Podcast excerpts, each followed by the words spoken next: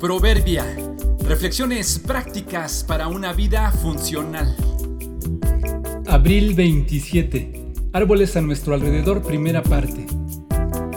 Los amigos y la gente honesta en nuestro entorno son un regalo de Dios. La deforestación, o también conocida como tala de árboles, ha sido y sigue siendo un serio problema en el equilibrio que debemos mantener en la relación hombre-naturaleza. Las principales razones de la deforestación son en primer lugar, la obtención de madera.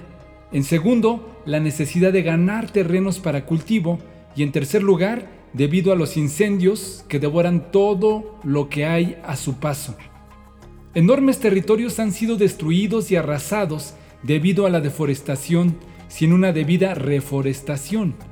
Con ellos se ha destruido el hábitat de muchísimas especies de animales que vivían entre los árboles y bosques que se eliminan.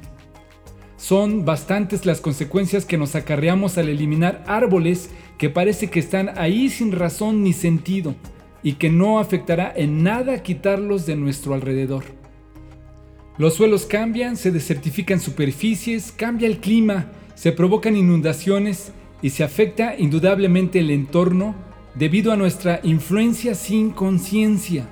Por ejemplo, una de las consecuencias que no suponíamos al deforestar una ladera es que en el tiempo de las lluvias torrenciales, los árboles sirven de contención al agua y a los derrumbes.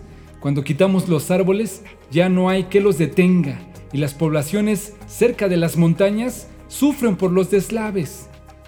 Todos conocemos historias de pueblos que han sido sepultados como consecuencia de un derrumbe, consecuencia de una deforestación, consecuencia de actuar ignorante o deliberadamente, al suponer que no necesitamos árboles a nuestro alrededor.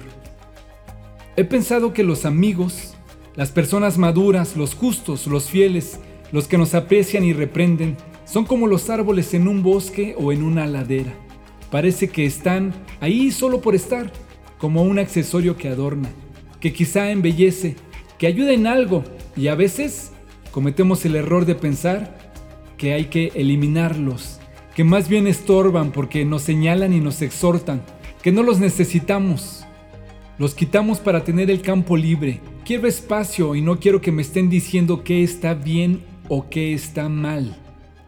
No los hemos valorado como debe ser. Luego del derrumbe y de la inundación, de la crisis, del fraude o de la soledad, nos damos cuenta que no solo adornan, no estorban por fastidiar, están ahí para nuestro bien como un regalo de contención de Dios.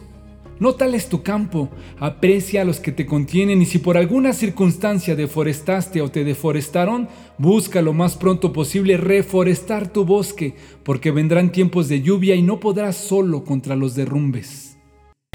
Nunca abandones a un amigo, sea tuyo o de tu padre. Cuando ocurra la calamidad no tendrás que pedirle ayuda a tu hermano, mejor es recurrir a un vecino que a un hermano que vive lejos. Proverbios 27:10